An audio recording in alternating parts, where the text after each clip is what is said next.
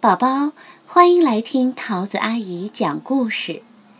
今天呀，我要给你讲的这个故事叫做《我喜欢我的小毯子》。小兔子豆豆已经长大了，它大到能绕着鲫鱼池塘单脚跳上一整圈儿，一点儿也不停顿。他大到能去采蒲公英，挑那些最可口的嫩芽儿给妈妈做菜吃。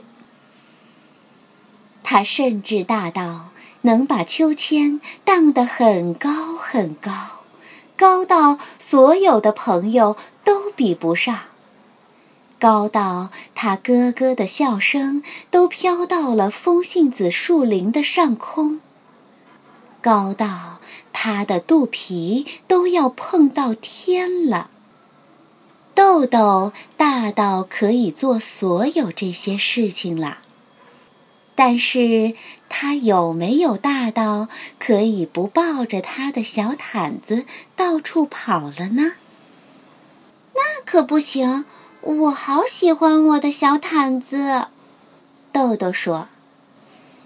妈妈和爸爸温和地劝他：“豆豆，也许做事情的时候可以不带着小毯子，你试试看呢。”哥哥也在一旁凑热闹：“就是嘛，只有小宝宝才会老是抱着小毯子。”“才不是呢！”豆豆说。为了防止家里人把小毯子拿走，豆豆制定了一个计划。他把这个计划叫做“和小毯子永不分开计划”。第二天一大早，豆豆就溜出了家门。他要找一个隐秘的地方，把小毯子藏起来。藏在鲫鱼池塘边上吗？不行，青蛙会发现的。藏在被雷电劈开的树干中间吗？不行，小鸟会叼走的。藏在松软的泥土里吗？不行，野鼠会找到的。到底藏在哪儿才好呢？豆豆正在伤脑筋时，突然看到灌木丛里有一段空心木头。豆豆把小毯子塞进空心木头的深处，然后回家了。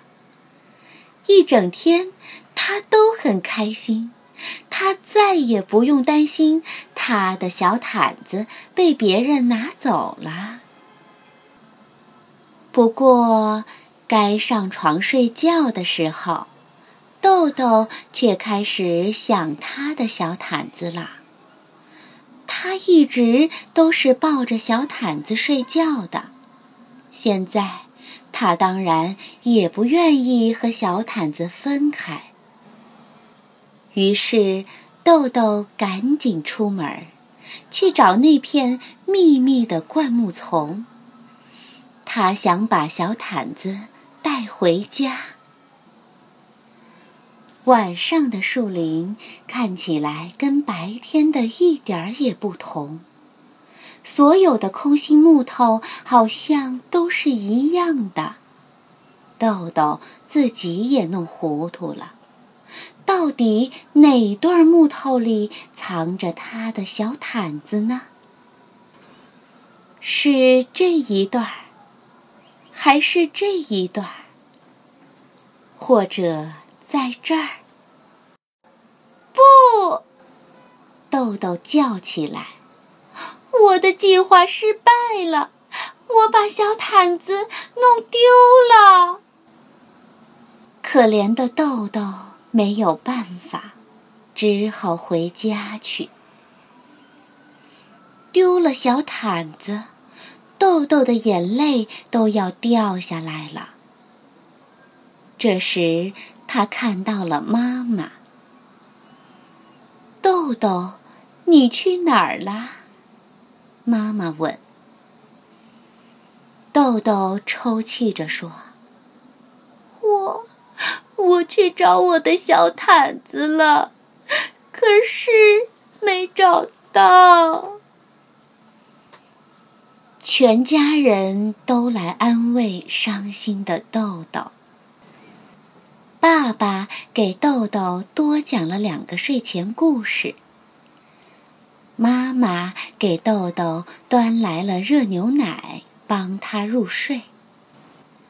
哥哥把自己第二喜欢的泰迪熊借给豆豆玩儿。豆豆这是头一回没有抱着小毯子睡觉。他可不愿意还有第二个、第三个这样的夜晚。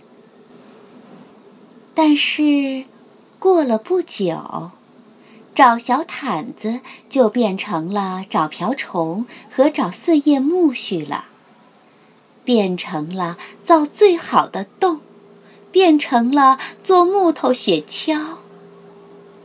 后来呀。豆豆就完完全全忘掉了他的小毯子。春天来了，在一个有风的日子里，豆豆和他的朋友们在阳光灿烂的树林里追逐着蒲公英的绒毛伞。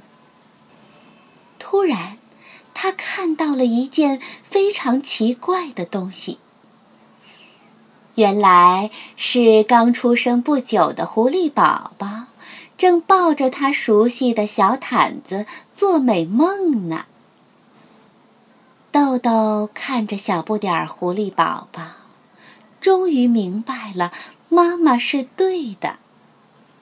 他真的长大了，大到再也不需要他的小毯子了。